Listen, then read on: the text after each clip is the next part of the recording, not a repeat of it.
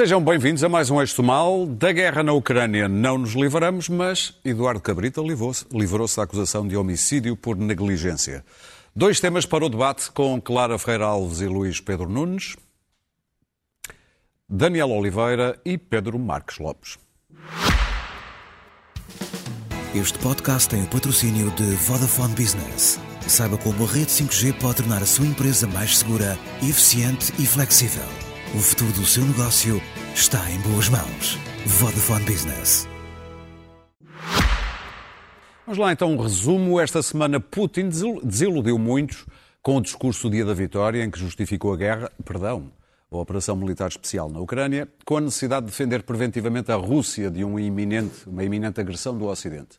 Isto enquanto a Europa comemorava o seu dia com violinos e tal, e Macron deixava muita gente a matutar na ideia de uma nova comunidade política europeia, assim uma organização para acolher países como a Ucrânia, que estão na sala de espera da adesão à União, ou seja, uma Europa verdadeiramente a várias velocidades. Entretanto, a Finlândia e a Suécia, por falar em velocidade, aceleraram a intenção de se juntarem à NATO. O Kremlin voltou a brandir o fantasma da guerra nuclear, ou melhor, usaram uma expressão específica, qualquer coisa como represálias técnico-militares, se tal acontecer. Mas o presidente finlandês mantém-se firme, até porque tem o apoio das sondagens e mandou este recado a Putin. They are ready to attack a neighboring country. Mm. So, when you ask uh, whether whether what they how they see uh, possible Finnish joining. Uh, well, if that would be the case that we join, well, my response would be that you caused this. Look at the mirror. Aqui ficou um convite do presidente finlandês a Putin ver-se ao espelho, Pedro Marques Lopes. Bem, eu não, eu não conhecia estas declarações, mas ia, ia começar por aqui.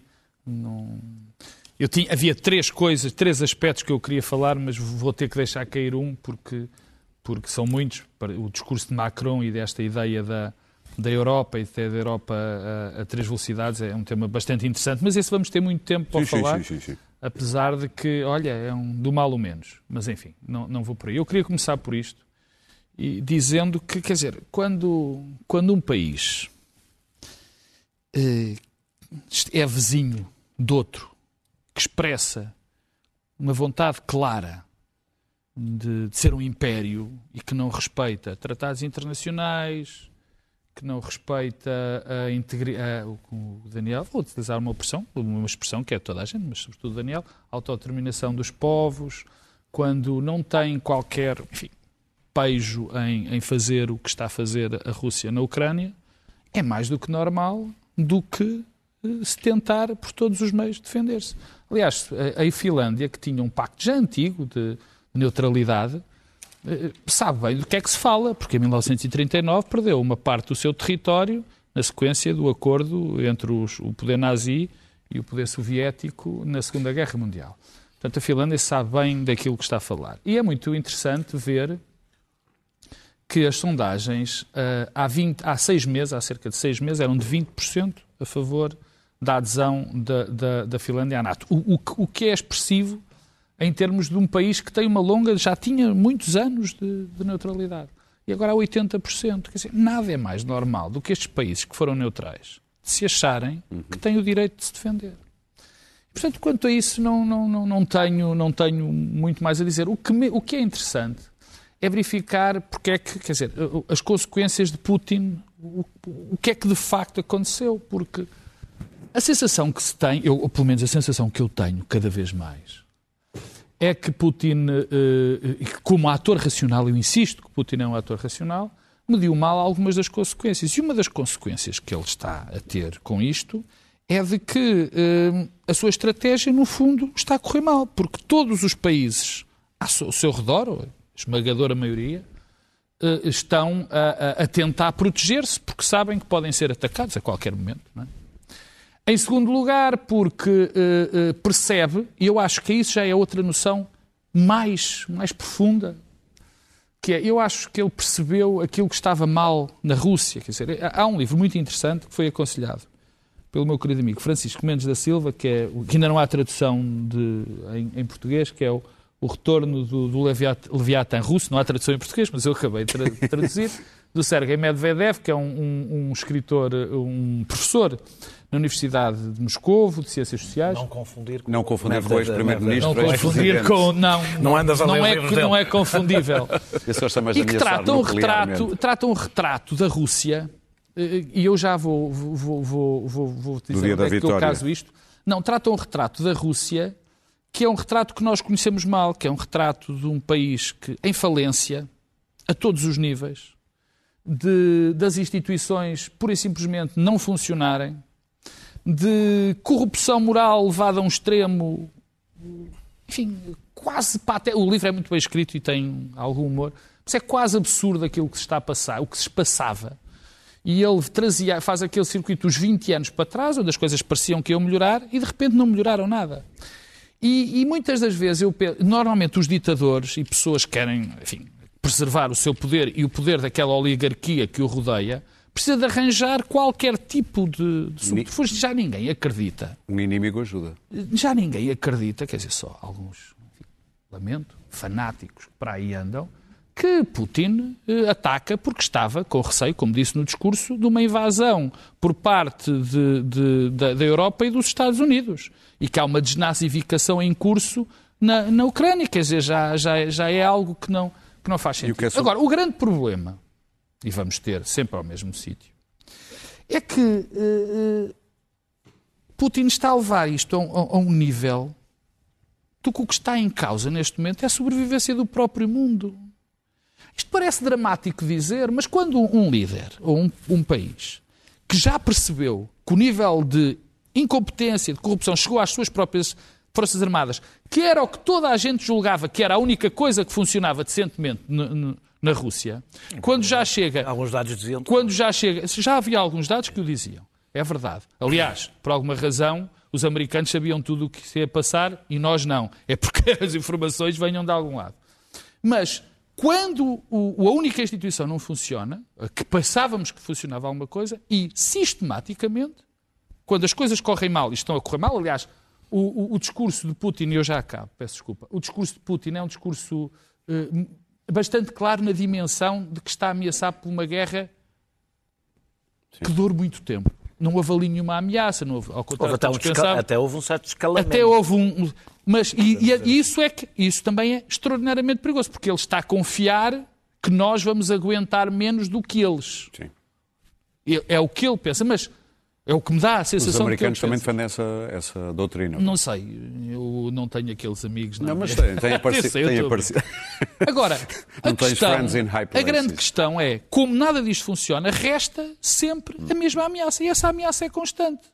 Já houve, já é a segunda ou terceira vez que ouvimos a ameaça nuclear. Portanto, estamos numa situação em que um ditador sanguinário que tem o maior país do mundo, não é o Canadá, é a Rússia, que, que, Você vai tem- perseguir. exatamente, perseguir a vida toda. tem Bom. o maior país do mundo e uma influência brutal nesta zona, onde o não é o argumento constante, onde o argumento constante China é maior. é Não, não, não, em não. tamanho não. não. É- Olha só. Vários continentes. A Rússia Ai, atravessa claro, vários continentes. vou ter um não, não, não. Bom, adiante. a Rússia atravessa vários continentes. Quer dizer, o que nós estamos é perante uma situação, é a situação mais perigosa, também não é preciso eh, eh, eh, exagerar muito, mais perigosa para a humanidade que alguma vez nós, nós, nós vivemos. Porque, de facto, aquele tipo não tem nada e só tem uma coisa que funciona, que é a capacidade de destruir o mundo. E tu, Daniel, preferes falar do discurso do dia da vitória? Não, não, não, Da não. entrada da Finlândia e Suécia na NATO? Chegarei lá, chegarei lá. Eh, eh, nós, nós estamos, nós estamos eh, Ou da mantinha já agora. Parece que a guerra Que parece- Putin pôs, não sei se repararam, Putin depois de fazer o discurso foi para o lugar, pôs uma mantinha e ao lado tinha velhos rijos militares ali a É apanhar com frio. É sempre preocupante. Fiquei a pensar nisso. O quê, velho? Ah, ah, ah, o, não, o, o puramente. A mantinha. Ah, é provável que esta guerra entre, entre já, se não entrou já, no impasse, A Rússia não tem, parece-me a mim, condições, do que, do que vamos perceber, para vencer. Eh, O avanço do Donbass já está outra vez a ser mais lento do que, do, do- do que se previa. Eh, eh, a ocupação do Sul pode acontecer, mas ela é insustentável do ponto de vista. Ocupar e ficar ali é sustentável para a Rússia, a não ser que venha a ser uma moeda de troca. Uma das coisas que eu acho que já percebemos é que Putin vai mudando os objetivos conforme as derrotas vai tendo. Neste, neste, nesta guerra, a única que não tem escolha é a Ucrânia, porque está, evidentemente, dentro do seu território a defender a sua terra. Vladimir Zelensky até foi o primeiro a mostrar disponibilidade para negociar.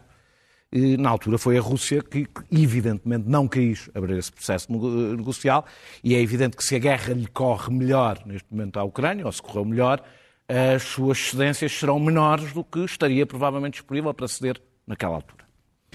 Eh, Mas devo dizer que as declarações que eu tenho ouvido de líderes europeus, com exceção de Emmanuel Macron, que eu acho que continua a ser o mais cuidadoso nas suas intervenções públicas, eh, e dos Estados Unidos, deixam mais ou menos claro que já não está em cima da mesa o objetivo, agora não há um objetivo de negociar, porque agora não é possível, mas já não está em cima da mesa a possibilidade da negociação. Do lado ucraniano? Do, não, Do- lado ucraniano, lados. como eu digo, é os únicos que não têm escolha possível. Os, os ucranianos continuam a defender a sua terra. Eh, não está dentro dos objetivos, já explico porque é que não estou a falar da Ucrânia, estou a falar. Bem, da Rússia não estava, não está e não estava, eh, eh, mas porque é que estou a falar do Ocidente? Eh, mesmo que essa possibilidade surja.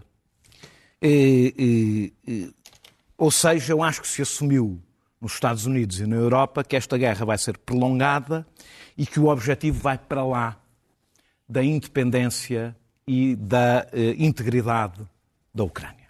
Ou seja, eu acho que a intervenção, e eu acho, ao ouvir várias outras intervenções, que a intervenção de Jo- eh, Joe Biden, quando disse que queria enfraquecer a Rússia, não foi um desabafo. É um objetivo, neste momento, que está em cima da mesa. Eu compreendo perfeitamente, eh, como não, que a Finlândia, pelas razões foram ditas eh, ali eh, eh, no início deste programa, que a Finlândia queira entrar para a NATO. E, e se alguém tem culpa da Finlândia entrar para a NATO é, é Vladimir Putin. Eh, agora, acho que é indesmentível e é impossível não dizer que, evidentemente, a entrada da Finlândia na NATO não facilitará as coisas. Eh, e não é, eu não estou a pensar nas ameaças que o Vladimir Putin está a fazer agora, não é nisso sequer que eu estou a pensar. Estou a pensar para além disso. Nunca, eh, eh, eh, eh, ou seja, seja quem venha a governar a Rússia, nunca aceitará o crescimento da NATO nas suas fronteiras. Eh, Independentemente do, do Vladimir Putin e dos nacionalistas, nunca o aceitará. Eu nunca achei que Vladimir Putin invadiu a Ucrânia por causa disso. Agora, acho que, evidentemente, dificultará uma solução negocial a entrada da Finlândia na NATO. Porque o seja, argumento foi esse. Dificultará. Ou, seja, que recuo é que agora existe? O quê? A Finlândia depois sai da NATO? Portanto, dificultará, evidentemente. Ou seja, Não ou sair seja, a NATO toda- da Finlândia. Pronto, não, é? não, não sai, evidentemente. É, é, é, O problema são sempre as alternativas. Com- Eu percebo o que tu dizes. Mas eu, não- eu não- eu eu neste momento não estou sequer a discutir as alternativas, estou a discutir outra coisa. É se nós deixamos portas abertas para alternativas. Ou se nós ficamos sem alternativas, de repente. O facto de entrar fica eu no a ser uma eu no alternativa. eu no- não, porque não vai sair. Não pode sair. O último programa, no último programa, eu defendi que a ideia de enfraquecimento e de esmagamento da Rússia é uma ideia inútil, absurda do ponto de vista eh, do que pode vir a acontecer. A Rússia vai continuar a ter armamento nuclear. As alternativas ao Vladimir Putin que se conhecem são todas mais agressivas do que Vladimir Putin. Eh, eh, E a a outra possibilidade, que é a desagregação da Rússia, seria uma catástrofe global, do ponto de vista da segurança global. Eh, E eu temo Até Tínhamos por... dito isso da União Soviética. eu temo, Daniel. e foi, e foi, catástrofe. e foi, só não foi a catástrofe, sabes porquê? contrário. Porque o armamento nuclear foi todo para a Rússia. imagina ficou agora, Ucrânia. imagina aquelas repúblicas todas, todas com armamento nuclear. Havia, havia, havíamos de estar numa situação de. Mas já não tinha os mesmos líderes, tinha outros, de certeza absoluta. provavelmente. Ah, ah, ah, eh, eu temo que ninguém esteja realmente neste momento a pensar no futuro. Eh, Eu estou a pensar na Europa. Porque quem pagará a fatura disto não são os Estados Unidos, é a Europa. Quem pagará a fatura de uma guerra prolongada, além dos ucranianos, evidentemente, e dos russos, do povo russo, é a Europa. É, é, eu acho que o apoio dos ucranianos, ah, do- do- dos europeus à Ucrânia, deve ser, à Ucrânia invadida, deve ser incondicional. Portanto, não é isso que eu estou a debater. Ah, ah, se a guerra passa a ter como grande objetivo uma redefinição estratégica global e resolver o problema russo, que não o vão resolver, eh, estamos a meter-nos numa aventura. Como é que isso faz sem enfraquecer Estamos- a Ucrânia, Daniel? Não, não, não. É que essa, Não eu faz, percebo o teu não argumento, é Está um lá o argumento armamento nuclear, benigno. enfraquecer. Está lá o armamento nuclear. Daniel, não- o teu argumento não é vais benigno. enfraquecer o armamento nuclear e essa é a razão porque tu não tens tropas europeias e americanas na Oh, Ucrânia. Daniel, é deixa-me por causa do armamento nuclear. E isso tu não vais resolver. Daniel, deixa-me só dizer-te isto. Eu compreendo o teu argumento. Eu acho que tens boa vontade. Se o argumento é benigno. Não, não, não estou a brincar, não estou a brincar. Eu não acho, obviamente, quem, quem está a ouvir pode dizer, bom, no fundo, no fundo, o que este tipo desejava era que os ucranianos deixassem. Eu sei que não. Defende que o- Não, apoies a Ucrânia mas defender eu, o seu eu território. sei, eu sei que Não não. querem objetivos para além eu disso. sei que não. Mas o problema é que o que tu tens de perceber, e tu percebes isso, é que não há, não se consegue perceber uma alternativa. Não- Que é que esse discurso Vou que vai estar que é. estou a dizer. Eu sei. Eu não Daniel. tenho, não tenho, nem eu nem ninguém neste momento, nenhuma alternativa. Claro. Espera, espera, Pedro. senão- eu não tenho, nem tem ninguém uma alternativa. Eu não quero é que se fechem todas as alternativas. Mas eu acho que que, ninguém é para isso que, acho que é para isso que Muito nos estamos a encaminhar. Vou, vou- vou terminar. E digo, ah, ah, ah, o que estamos em cima na na mesa neste momento é uma Europa em estado de guerra, provavelmente por 10 anos, coisas como aconteceram na Síria e noutros sítios No Afeganistão. no Afeganistão, uma decadência económica estrutural da Europa por décadas e as democracias europeias em risco. E, portanto, e já não estou a pôr a possibilidade do nuclear, já estou a pôr de fora o risco de Temos uma guerra nuclear. E, portanto, eu acho que a Europa deve bater-se por defender a Ucrânia, por continuar a apoiar a Ucrânia militarmente. Eu defendo o apoio militar à Ucrânia, mas não, nunca, nunca pus isso em causa, mas tendo como objetivo, e isso não é importante para decisões que se tomam e que não se tomam, tendo como objetivo uma solução negociada. Tudo o que significa achar que se resolve o problema russo desta guerra, provavelmente cria-se um grave problema na Europa. Luís Pedro Nunes. Eu hoje ah, ah, vi Ninguém quer. em, em todas as televisões a, a felicitar e a considerar um momento querem, ah, de alegria e de, de- de- de- de comemoração o facto da, da Finlândia e da, da Suécia se irem ah, fazer parte da NATO. Eu não, eu não consigo estar tão otimista em relação a isso, porque ahm, por simplesmente se, se opta por não acreditar nas ameaças da Rússia. Isto não, não mas eh, não, não se acredita eh, que as ameaças da Rússia possam ser, eh, ter validade.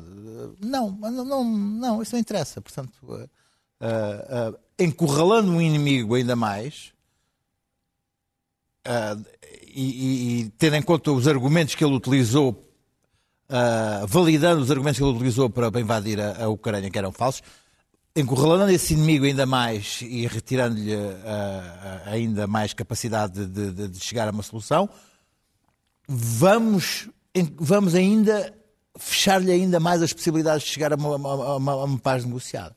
E isso ah, eu não sei se, se- não- não- ainda não vi na Europa nenhuma estratégia ah, para a paz. E acho que as coisas estão, têm sido sempre geridas no micro, no, micro e não no macro, no presente e não para o futuro. É como, é como ah, ah, ah, aquilo que vemos nas televisões, o acompanhamento da guerra. O acompanhamento da guerra é feito a um nível micro. Eu- eu, nós estamos a ver a guerra Ao, quase ao quarteirão. ao quarteirão à à Azovstal, estamos a ver ah, que se morre mais um, se morre, se, o- se aquele comandante vai, vai ficando ferido, se não vai ficando ferido, como, né, como, como se fosse um- todos os dias ah, ah, aquela, aquela, aquela, aquele- aqueles túneis vão sendo tomados. Uh, conforme vamos vendo os canais, há uma cidade que cai, há uma a Rússia que avança, há, uma, há a Ucrânia que perde. há- Tudo isto é uma coisa absurda. Uh, apareceram majores generais vindos de não sei onde. Eu sabia, não fazia ideia que tínhamos tantos majores generais, alguns com casacos gloriosos. A- comentar- a- comentar- a comentar, tudo e mais alguma coisa sobre, sobre e todos com, com grandes certezas sobre, sobre a estratégia. E e eu tenho uma, uma, uma dificuldade, eu tenho uma dificuldade em sair do que é a, a- a a chamada opinião europeia projetada para as suas eh, eh, eh, para, para os seus desejos em relação à guerra. Porque eh, aquilo, aquilo que eu ouvi tudo sobre, sobre, sobre o Putin dia 9 foram mais desejos do que factos. Os aviões não passaram. Claro, não passaram porque eh, não foi por mau tempo, foi porque não os têm. E, claro que os russos viram isso. Será que viram mesmo? Será que, será que, as, será que as pessoas tiveram essa que, dados têm para essa leitura? Mas olha, desculpa, há, um, há um texto no, no- no New York Times sobre um tipo que teve 50 horas seguidas a ver Sim, eu a vi, eu vi, esse- eu vi esse Tem título. Mas, muito, mas, muito. mas, escuta, mas isso é um propaganda pura. deve Outra 50. coisa é o que as pessoas pensam. Outra coisa, bem. outra coisa é o que as pessoas pensam. Ah, ah, e, e- e- e sair ah, um pouco do, do, do, do do que as televisões diariamente ah, projetam de desejos da vitória da Ucrânia, porque eu também desejo e, e- e tiro o chapéu àquele povo, àquela mas a qualquer momento há, há- há- uma vitória da Ucrânia a- a- a que está a acontecer e, e não é verdade. Sim, 15 milhões Não é de verdade. pessoas afastadas não é das verdade. suas casas. Aquilo está, aquele país está, está, está destruído. devastado. Destruído. Um, e tem que se procurar com alguma, alguma calma, algum artigo que nos, nos- nos traga alguma outra perspectiva. Eu, eu- eu encontrei no, no Economist, no dia 7, um artigo que podem encontrar no, no- no- no site Economist, como é que uh, o- as cidades uh, russas uh, tinham regressado à normalidade. Os cafés, os restaurantes, uh, mesmo com uma As cidades quebra... russas ou as cidades Ucranianas. ucranianas? Russas. Russas. Ah, na Rússia mesmo. Portanto, não há. É como, se, como é que uma, uma, uma, uma economia tão fechada como a Rússia, mesmo com uma quebra de, do PIB de 15% e uma inflação de 15%, as sociedades russas, a sociedade russa, e mesmo com a saída de empresas, as sanções foram já absorvidas e ah, o- os, ah, as, as receitas com, com, com energia neste primeiro trimestre aumentaram 80% na Rússia em relação ao trimestre do ano passado. A gente tem a mania que Portanto, eles- portanto, a gente fala da só- só Rússia para como ter- se fosse um para ter agora. não é? Que Portanto, Putin est- viu hoje na televisão a dizer assim que ah, as- os, países ocidentais vão fazer sofrer os seus cidadãos muito mais do, do que as sanções vão fazer sofrer os nossos, os nossos cidadãos aqui. Então a guerra interessa mais à Rússia do que aos outros. claro, isso, aí, isso é Portanto, evidente. Ah, Então, Isto só para. Segunda, segunda, segunda ideia feita, que é preciso ter alguma. alguma, alguma procurar em. Estive a ler no, no Political um, um artigo do, do- de um professor que é uh, senior, senior researcher na Wilfred Martens Very nice. uh, Center of European Studies, É um que diz o seguinte, que diz o seguinte o- é que é é a anglosfera que está Anglosfera? a salvar a, U- a Ucrânia. A blogosfera. Anglosfera. Ah, é anglosfera. Percebi Anglosfera. logo.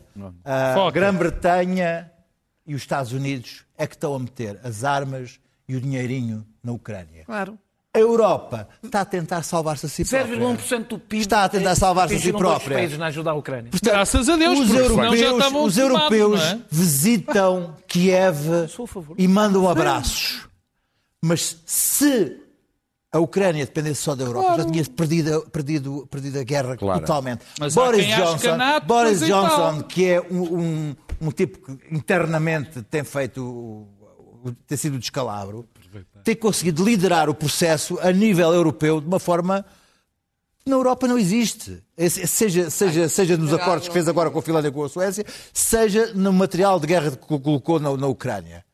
A Europa, embora nós estejamos convencidos que a Europa tem sido magnífica no que tem feito à Ucrânia, Os países é leste estão bola, bola, novo. Muito bem, vamos bola. ouvir a Clara. E sair, sair desta ideia que nós temos de que estamos a, a liderar uma, uma operação magnífica na Ucrânia é falso. Já percebemos Eu fico muito ideia. contente Clara. por Daniel ter exprimido o seu contentamento pelo apoio Bom, militar da Inglaterra e Camaradas, será que posso dizer alguma coisa? Eu nem Só sei que vários. estás a falar, porque Estou a dizer que estou contente. Meus caros, podemos ouvir a Clara que está quase à meia hora espera que vocês se calem para ouvir-me. Peço desculpa dos Estou ansioso, doutora. É. Isto, isto é só Peço excitação. desculpa, de ser, peço desculpa de ser interrompida e veja a ansiedade com que esperam as É minhas é palavras, é é sempre gratificante.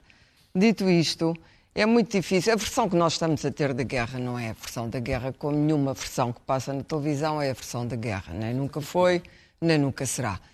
E nem sequer os jornalistas que estão dentro da guerra são, por vezes, aqueles que sabem menos sobre a guerra, porque têm uma visão encapsulada geograficamente no lugar onde olhos, estão claro. E, portanto, eu, eu sei exatamente que já, já estive em guerras onde a CNN explicava melhor aquilo que estava a acontecer do que propriamente estar a ver um míssil. Quer dizer, uh, o, o, o que é importante perceber é que quem é que está a comandar as decisões nesta guerra? São os militares ou são os políticos civis? Não é claro. Há dois países que politicamente, uh, que são os falcões né, nesta guerra, e que politicamente estão a usar esta guerra para efeitos internos. O primeiro de todos é, sem dúvida, o Reino Unido, por várias razões. A primeira política, porque isto salvou Boris Johnson. Completamente. E porque a, a, a, sua ministra Liz Truss, eh, uma putativa candidata ao cargo, veio ainda ser mais papista que o Papa e, portanto, o objetivo eh, o objetivo não é apenas eh, ajudar os ucranianos, o objetivo é devolver a Crimeia à Ucrânia e eh, praticamente bombardear a Rússia, ou seja, entrar em guerra com a Rússia. Mas é sobretudo retirar à Rússia a Crimeia. Este objetivo eu, nunca tinha sido falado. Bom, depois temos os Estados Unidos. Os Estados Unidos, do ponto de vista interno, a situação é, é à, à beira da catástrofe. Os democratas estão numa situação terrível. Uh, uh, os republicanos uh, tem um problema que uma parte do, do, do Partido Republicano é antiguerra e é claramente trampista uh, barra putinista e a outra parte não é. E, portanto, isto é um dilema. E é este dilema que a administração Biden e os próprios os democratas, estão os próprios democratas querem aproveitar. Ou seja, a guerra serve-lhes. E, sobretudo, uma guerra, campo, uma guerra um, que satisfaça suficientemente a indústria do armamento nos Estados Unidos, o dinheiro, o dinheiro que se vai ganhar com esta guerra é infindável e que satisfaça ao Pentágono dá uma grande base de apoio nas próximas eleições. E, portanto, esta guerra ajuda politicamente os Estados Unidos, que não são prejudicados pela proximidade. Isso explica também a estratégia uh, que eu aqui a semana passada uh, classifiquei de sinistra, sendo calorosamente desmentida pelos meus colegas por causa de, uh, de se ter dito que, uh, que, forneciam informações secretas para matar generais russos. Afinal, era verdade. houve mesmo gente nos serviços secretos que disse que isto era um, uma fuga de informação absolutamente idiota da parte de, de, dos militares. Isso é que eles depois desmentiram. Mas a verdade, desmentiram, mas desmentiram muito mal, porque sim, o New York Times tinha razão e depois aquilo foi, foi, foi confirmado por foi gente, desmentido, confirmado. Foi confirmado por gente do Pentágono que tinha sido uma mala pata. Só que a seguir, a nova estratégia agora do Pentágono é vir dizer, bom, ele agora, continuamos, ele agora vai usar armas nucleares. Isto é perigosíssimo. É exatamente a mesma estratégia de encostar Putin à parede que levou antes da invasão, a dizer ele vai invadir, ele vai invadir, como se existe todos os dias, a certa altura, há quase uma obrigatoriedade de invadir, porque Putin tem um raciocínio. Sendo um ator racional, tem um raciocínio de macho, não é? De, de homem forte, não é? As Toda a imagem dele está montada é, Exatamente. E, portanto, se dizem que ele não é capaz de fazer uma coisa que dizem que ele é capaz, ele sente-se obrigado a fazê-la.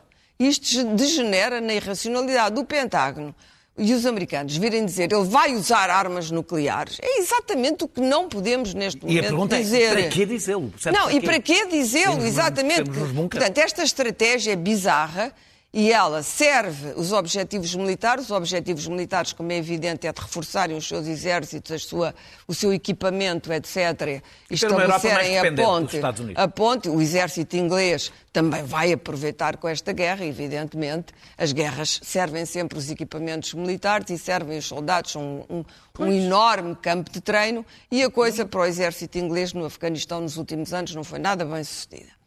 E, portanto, eh, a Inglaterra neste momento está, a Inglaterra, o Reino Unido está eh, fora da Europa e que precisa de um exército poderoso e precisa também dizer que é o principal aliado europeu dos americanos. Portanto, temos este bloco que politicamente tem razões para defender uma guerra longa e que pode aguentar essa guerra longa. E depois temos a Europa ensanduichada entre os seus próprios interesses e o facto de, de, não sendo uma federação, não havendo unidade política na Europa, ser extraordinariamente difícil controlar os efeitos internos de uma guerra. Não só económicos, os efeitos políticos, sobretudo, porque os económicos degeneram nos políticos. Portanto, a nossa situação é a pior de todas. Isto quereria dizer que estaríamos interessados em, ainda por cima, nem vou falar da hipótese de em 24 as coisas mudarem na América e tudo aquilo que constitui hoje a base da NATO poder ser mudado se o Presidente voltar a ser Trump ou alguém dessa laia. Um, o, isto significaria que a Europa teria que ter uma estratégia própria, coisa que não tem tido não tem demonstrado. Há, um, há, uma fraqueza da liderança europeia intrínseca, dividida entre Bruxelas e as capitais dos países. Ou melhor, se não e, fosse os Estados Unidos, estávamos tramados. É? Sem os Estados Unidos e sem o dinheiro e, e sobretudo, e sem as armas também do. Sem as armas dos do, Não te esqueças que o maior exército da Europa é não é o francês, claro. já foi o maior exército europeu, evidentemente, o britânico. A seguir ao francês. Sim. No meio disto, a seguir é o francês. Para terminar. Mas, no meio, mas o exército britânico é um exército poderoso, com, com chefias militares militares. Não, não, sabem o que é, que é não render. Não, é que há um exército que treinou nos últimos anos e há exércitos que não treinaram. Toda a gente sabia que no Afeganistão os, os, os, exércitos, os, os elementos dos exércitos europeus, em disciplina reinavam, o italiano fumava, parecia, parecia o Saturday Night Live. Quando o general uh, McChrystal chega ao Afeganistão para a grande ofensiva que não chegou a fazer, de repente percebeu que havia ali uma espécie de paródia. Os europeus não levavam aquela guerra a sério, acharam que, achavam que aquilo estava perdido. Temos que ir para Entretanto, o nosso tema. Eu defendi, eh, já aqui no programa, que não é muito boa ideia esta adesão da Suécia supondo que a Suécia Finlândia. faz, ah, e da Finlândia, supondo, mas suponho que a, a Suécia irá pelo mesmo caminho, que não era uma grande ideia. Mas há aqui um, um problema, e eu estou cada vez mais convencida que Putin só entende uma linguagem que é a da força. Da Algum russo, líder russo, e, portanto, entendeu outra? Não, não, não, não há outra linguagem. Não se pode, por um lado, não queremos encurralar Putin, por outro lado, ele não entende outra claro. linguagem senão a da força. Claro. Se nós uh, uh, demonstramos um veio de fraqueza, onde quer ele. que seja, ele, ele redobra a ameaça. E, portanto, aquele discurso não foi o que se esperava. Há algumas, algumas falências da parte russa que terão que ser exploradas. Dito isto, saíram da Rússia Tens nos terminar, últimos Clara, tempos quase quase 4 tempo, milhões não de temos russos. tempo ao nosso segundo tema. Quase 4 milhões de russos. Destes 4 milhões, podemos dizer, são dissidentes? Não, não são. São quatro. Dissidentes são para aí 150 mil, que são infelizes, coitados, estão, estão em hotéis e pensões espalhados e tal. Os outros andam a viajar, andam a passar férias, andam a comprar propriedades, andam aqui. E também Portugal. andam a ir a chamãs e a morrer. que isto das sanções Sim. e das contas confiscadas e dos bancos e dos cartões Muito não bem, funcionarem. Clara não funcionou. Ou seja, as sanções não estão a ser aplicadas de forma homogénea não estão a ser aplicadas de uma forma, Clara, por exemplo, os ingleses. Temos que ir para o nosso segundo tema. Mas muito rapidamente, fazem uns dribles com as sanções. Esta coisa de vamos agora aqui a este autarca e deixamos este em paz, não estão a funcionar. E as muito sanções bem. seriam a nossa melhor arma. Vamos falar de Eduardo Cabrita. Arma, estamos perdidos. Vamos falar de Eduardo Cabrita. Meus caros, se puderem falar em dois, três minutos, eu agradecia. Podemos, Cabrita. Ministério Público decidiu não deduzir acusação nem a Cabrita nem ao seu condutor, muito rapidamente. Aliás, ao seu chefe de segurança. Eh, só fica acusado o, o condutor. A Associação de Cidadãos Auto como é que é? Mobilizados. Automobilizados, uh, decidiu, uh, como é assistente do processo, decidiu tentar recorrer desta decisão. Que te parece isto, Daniel? É, eu soube o recurso, não tenho, não, tenho, não tenho nada a dizer. Uh, quando o Eduardo Cabrita se demitiu, há uma decisão do tribunal, eu não vou, não tenho nenhuma razão, aliás, não me parece absurda. Quando o Eduardo Cabrita se demitiu, eu disse aqui, acho eu, duas coisas. Não fui rever, mas tenho ideia que as disse. Uh, a primeira. E a memória. Não fui rever. A, a primeira que a, é, que, é que a acusação. Uh, uh, é que a acusação que saiu, na altura, apontava para que não havia responsabilidade criminal. Porque coisa, ele teria delegado. Coisa que sempre me pareceu. fazia sentido, do ponto de vista criminal. Eh, e, aliás, lamento quem tratou, na altura, Eduardo Cabrita como um criminoso, não distinguindo o que é responsabilidade política, responsabilidade eh, criminal, que tem, não são só diferenças de palavras, tem pesos morais completamente diferentes. Por isso é que, nos casos, se vai preso e não se é admitido. É. São coisas diferentes. é? A segunda é que ele saía tarde. E saía tarde por causa do que aconteceu ao ucraniano no tempo em que nós tratávamos os ucranianos exatamente como tratamos os outros refugiados. Agora já não, já não são tratados da mesma maneira. Eh, Felizmente, agora só faltam os outros todos também.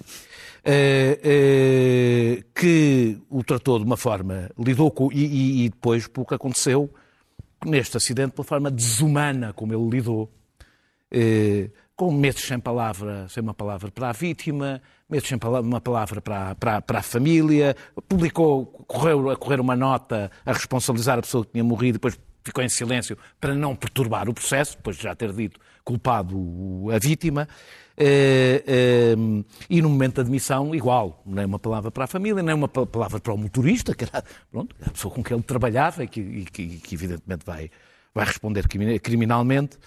Eh, e de uma insensibilidade política, eh, depois, depois destes dois episódios, achar que podia continuar no lugar, que tinha condições políticas, mesmo que não tivesse responsabilidade criminal, mesmo que não tivesse responsabilidade moral, que tinha co- co- co- co- condições para ficar. Eh, a maior, vou, a maior insensibilidade na altura, de qualquer das formas, quer humana, quer política, foi de António Costa, que o manteve eh, um amigo em agonia num lugar e que nas vésperas da campanha eleitoral, no preciso momento em que se percebeu que ele ia ser ilibado quando sai a acusação, o deixa cair. Eu, eu tenho sempre o mesmo sentimento em relação a estas pessoas todas. Ricardo Salgado aplica-se praticamente a toda a gente. Quando está no chão, não gosto de bater. E, portanto, Eduardo Cabrita, até ver, é inocente e espero que tenha a vida, eh, uma vida. E espero que este processo, que a, que a família seja ressarcida, que a família da, da vítima veja a justiça ser feita e que Eduardo Cabrita retome, dentro, da, dentro Pedro. da possibilidade, a sua vida normal, porque seguramente já pagou um preço eh, bastante alto por isto tudo. Pedro, Eu não vou fazer apreciações sobre o mandato do Eduardo Cabrita, porque acho que isso é a melhor forma de dar confiança, como se diz na minha terra, Confia. a dar confiança, a dar confiança a quem está a estragar eh, todo o ambiente político, mediático deste país. E não, e, não, e não hesito um minuto em voltar a dizer quem está a estragar o ambiente político, o comportamento mediático, tudo mais. Portanto, nem vou falar do mandato dele porque não vale a pena, não é um assunto para aqui chamado sequer, para este tema. O que aconteceu neste tema foi, mais uma vez, esse, essa desorientação completa que existe na, na análise política e na análise mediática, por partes. Primeiro a mediática, Não mas infelizmente não foram os que se portaram pior neste processo. Nós tínhamos um indivíduo que ia num carro e que atropelou, cujo motorista atropelou uma pessoa. E, de repente, em todos os jornais, o Cabrita, que era nessa altura um excelente pushing, eh, não é pushing ball, eh, um excelente saco de pancada, não, não vou ter o very nice outra vez, Cabrita expiatório. um, pra- um cabrita expiatório. E, portanto, tudo era mau com o cabrita. O cabrita quase, passa a expressão, tinha morto esse cidadão que teve este fim trágico. Quer dizer, isto Foi-se um que havia aconteceu. gente a chamar-lhe assassino. Isto aconteceu, claramente. Não foi? Mas não foi só, não foram só os tabloides, nem foi só a imprensa. Foi politicamente, isto foi politicamente aproveitado por vários partidos, quase todos, aliás. E quando se chega a um nível em que há este tipo de acusações, quando se faz política através deste meio, é porque estamos muito mal. E quer dizer, e repara uma coisa, o, o- o que não está em causa aquilo não foram os casos atrás, eu vou repetir, não são só os casos atrás, o próprio comportamento. Ele foi insensível, foi essas coisas todas, não há nada a ver. Agora, há um limite na política que não se pode passar. Eu já não falo dos tabloides. E esse foi ultrapassado. E foi uma coisa absurda. Clara. Bom, muito brevemente, o caso Cabrita é, em primeiro lugar, um problema moral e de consciência dele. Eh, E, portanto, só pode ser resolvido por ele, intimamente por ele, e depois temos a nossa apreciação sobre o comportamento dele. Segundo, eh, eh, não concordo com esta decisão por uma razão muito simples. Acho, acho extraordinário que seja separado o motorista, o, o motorista e o seu responsável, a pessoa que vai atrás, e que o motorista seja considerado passível uh, uh, de ter responsabilidade e possa vir a ser condenado por um crime e que, no caso de Cabrita, o processo seja arquivado. Parece-me que há um enorme desequilíbrio aqui entre a responsabilidade de um e de outro. Se era para arquivar, arquivavam os dois. Se havia negligência, era, era, era mútua, era dos dois. As pessoas não podem pretender, quando viajam no mesmo carro, que não percebem a velocidade a que vai o carro. E muito provavelmente, como todos bem sabemos, os carros andavam a grandes velocidades, porque essa é a, mania, é a mania, é a mania em Portugal de quem tem alguma fatia de poder, a, a mania democrática pós-revolucionária, de que tendo um bocadinho de poder tem que se ter um motorista e andar 200 a hora sem batedores, que é para toda a gente se afastar, vai ali a santa potestade. E, portanto, se há responsabilidade criminal de um, há responsabilidade criminal no outro. Dito isto, não me interessa aqui tanto a responsabilidade criminal como a civil. Esta família deveria ser indemnizada com uma larguíssima quantia, não, tal como foi indemnizada. Não, não, a responsabilidade civil para mim é, é, é, é fundamental. Muito bem. É fundamental. Luís Pedro? Portanto, tem que ser Eu... acionada. A família ucraniana recebeu, como toda a gente sabe, um, um, um, um capital bastante grande para, um, para uma indemnização. E bem. e bem. Mas esta família portuguesa também deve receber um capital bastante grande e ser ressarcida desta morte. E, portanto, aqui é mais importante, por vezes, o processo civil do que o processo criminal. Não consigo compreender esta decisão, a não ser por. Uh falta de mundo do, da pessoa do Ministério Público, porque um, se for, por exemplo, no mundo militar, uh, uh, o mais graduado é o responsável pela viatura, aconteça o que acontecer. Mas não é um uh, militar. Mas vamos passando para o mundo das, das empresas públicas, uma, um administrador e o seu motorista, o seu motorista ou se recusa a ultrapassar a velocidade, e neste momento recusa-se a ultrapassar a velocidade, ou se for em excesso de velocidade, o motorista imputa no, no, no, na pessoa que, que, que, o obriga a responsabilidade da, da, da, decisão de ir acima de 120 à hora. Isto é administrações públicas que eu tenha conhecimento. Uh, há alguém que me desminta isso, mas isso eu, isso eu assisti, uh, porque estava dentro do carro. Uh, sim, eu andei no carro de uma administração pública.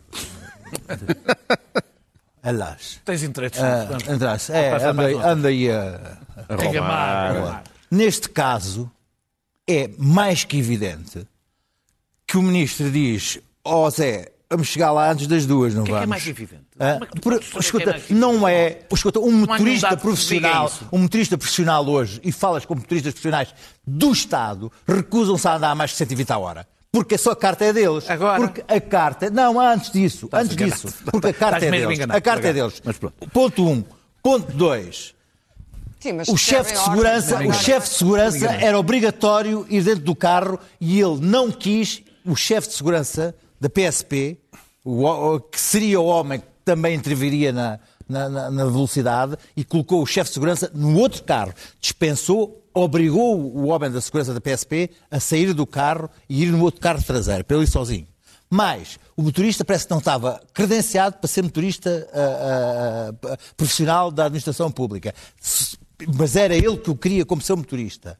Pior ainda, e parece-me que é evidente que o ministro da Administração Pública, da, da, da, da, Administração Interna, que gera isto e obriga e sabe que o motorista vai a excesso de velocidade porque sabe, porque sabe, porque tira 120 ou 168, é, é, sabe, obviamente, eu, eu, eu, ah, sabe, eu não queria ter como juiz, porque, porque, porque, porque tu, sabe, tu, obviamente, a quantidade de óbvio, coisas óbvias, porque, não precisas de provas. O responsável moral do que se vai, do, da velocidade que vai aquele não, carro. Não estamos é, a falar de responsabilidade é, moral, estamos é, a falar de responsabilidade é, criminal. É, não é a é, mesma coisa. É. Muito não bem. É, Vamos e, às e tinha que ser, e tinha que ser o responsável por, por, por, por o que se passou naquela Já percebemos o teu ponto de vista. Vamos então e às não se notas. dessa forma. Claro, vamos falar de outra catástrofe, a da criptomoeda. Não, não é bem catástrofe. Amanhã já estão de pé outra vez. Vamos lá cripto, ver. Cripto é uma coisa que se fala é um muito minuto. e ninguém sabe Um o que é.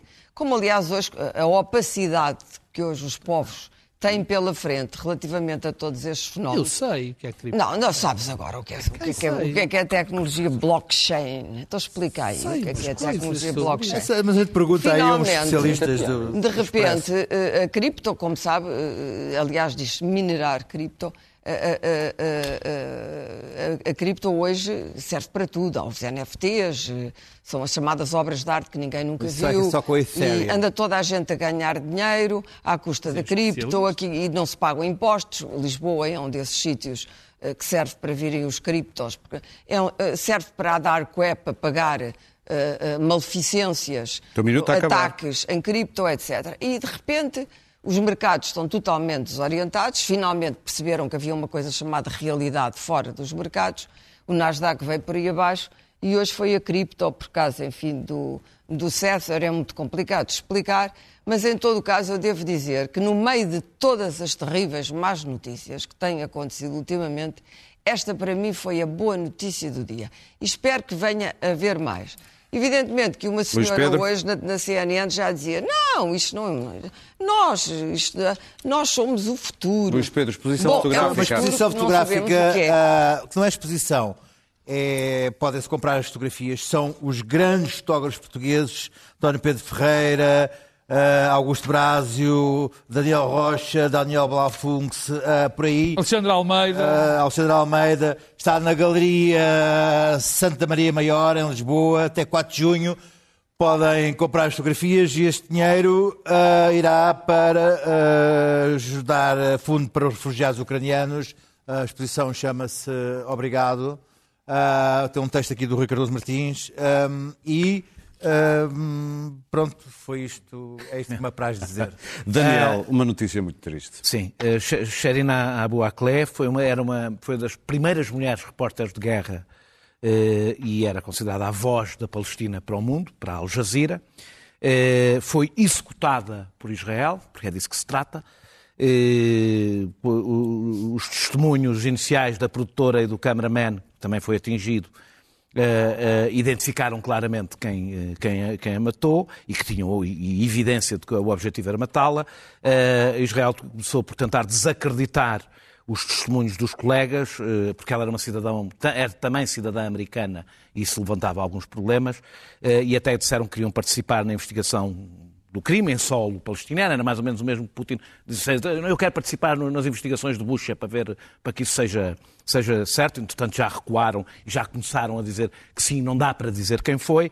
Eh, não é a primeira vez que a Al Jazeera é alvo, Eh, ainda recentemente foi bombardeada a sede eh, da Al Jazeera em Gaza, também era a sede da, da Associated Press. Desde 2000, Israel assass- assassinou 46 jornalistas palestinianos. Esperava, apesar de tudo, ouvir eh, mais vozes. Há muitos jornalistas a morrer, em muitos cenários de guerra. Aqui estamos, evidentemente, perante, como também há em muitos outros casos, perante um caso de, pela forma como foi morta, o objetivo era matá-la. Eh, E ainda por cima, uma figura que tinha muito peso no mundo árabe. Suspeita que um sniper, Sim, não é? que tinha, tem, tem muito peso no mundo árabe. É, uma- peso, é a do figura jornalismo. na Al, Jaz- na, na Al Jazeera e era, o objetivo era exatamente esse, era ser uma figura de peso na Al Jazeera, Como, num, num como projeto. na Al Jazeera, se a matam a ela, matam qualquer pessoa. No exatamente. Num projeto, devo dizer, a Al. Jazeera é, é a televisão pela qual eu acompanho a guerra da Ucrânia, porque é provavelmente das melhores televisões noticiosas E do não mundo. só, é a não ser quando é sobre o próprio É a única televisão estão, que não é? te dá uma ideia do que se passa no mundo. No mundo, fora Coisa daqui, que as outras da- exatamente. televisões não dão. Pedro Marcos Lopes, trazes a propósito dos cobertura 50 anos. ser também bastante parcial e bastante convicta das razões Não ucranianas. vais gastar É, o teu mas tempo. Não é tão, mas não é tão militante, apesar de ainda- ser. 50 anos da comuna, venha aí o Não, Fausto eu- para não dizerem para não dizerem que não falei de flores não é uma é uma homenagem e uma e uma sugestão e sugestão essa que eu vou seguir também porque também não vi a peça de que vou falar mas mas vou vê-la com certeza O- a comuna Teatro Experimental a Comuna faz 50 anos a Comuna tem um, um enorme temos, eu tenho, pelo menos, e acho que a maior parte das pessoas, particularmente quem gosta de teatro, tem uma enorme dívida de, de gratidão por aquilo que a Comuna tem feito nos últimos anos. É, tem sido uma casa extraordinariamente importante para o, teatro, para o Teatro Nacional. E para comemorar os 50 anos, leva a palco um velho sonho do, do João Mota, o Fausto do Gata. E eu que ainda não fui ver, mas vou ver, com certeza, nem que seja, mesmo que não goste, é também uma maneira de eu homenagear os 50 anos da No fundo é, Comuna. não viste e gostaste. N- Não vi, não. Já houve muitas coisas na Comuna que eu não sim, sim. gostei. Então, não, brincadeira. Gostei, outras que adorei, Mas uh, acho que é uma homenagem que tem de ser feita e, e, e a Comuna merece por tudo aquilo que fez e aproveitar-se e vai-se Muito bem. ver o Fausto do Gato. Olha, julgava que vocês iam gastar Não, mais queria, tempo então se nas me dás notas. mais 10 segundos, queria dizer que abriu uma, no CCB a retrospectiva do, do, Sarmento. do João Julião Sarmento, Julião Sarmento, sim. extraordinária e que vale a pena ver, e desapareceu há exatamente um ano o Julião, portanto um ano depois da morte ah, desse grande artista e meu grande amigo. Acho que recomendo vivamente às pessoas que vão ver o que Muito bem. Julião. Fazer humor em tempo de guerra não é fácil, mas ele anda por aí, então é só andar nas redes e ver-se. Não vamos. Às vezes, não- às vezes é involuntário. Às vezes é involuntário. Este não, este foi voluntário, é do lado ucraniano, obviamente. E eu só diria isto: não vamos ouvir o David Attenborough. Very nice. This is a Russian tank. Like the Pacific salmon, Russian tanks migrate long distances from the abyss of Russia to end their lives in Ukraine's beautiful fields. Driven by an evolutionary desire to end their life somewhere better, after reaching Ukraine, all species of Russian tank die. The 2022 run was a major event for predators, such as Ukrainian SOF teams, TB2 Bayraktars, and local farmers on tractors. Most tank species pop their turrets to celebrate the end of their life cycles. Bom, nós também estamos em podcast, voltamos na próxima quinta-feira e é tudo por hoje.